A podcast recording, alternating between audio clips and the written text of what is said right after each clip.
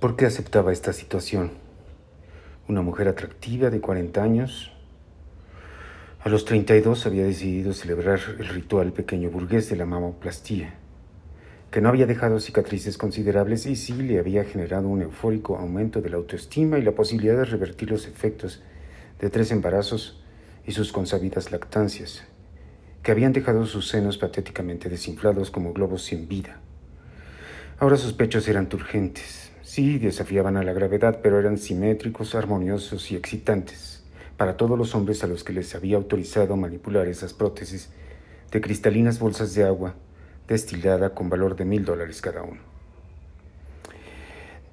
La nalga, debajo de la nalga, ahí donde empieza la pierna, esa no muy graciosa curva donde se acumula curiosamente la piel de naranja.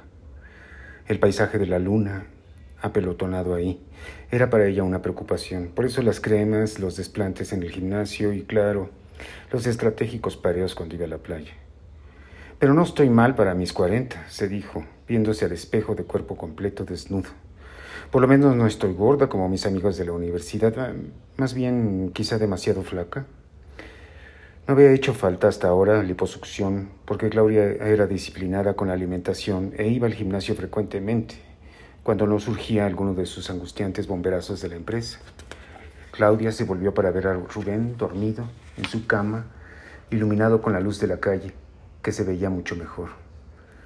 Los músculos de su pecho marcados, contrastados, quebrados, sus brazos tersos, la piel como de cerámica.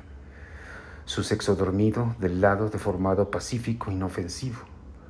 La total ausencia de vello en el pecho arrojaba una visión como de una superficie de látex diáfana y perfecta. Miró a Rubén largamente, como se mira un extraño en la calle.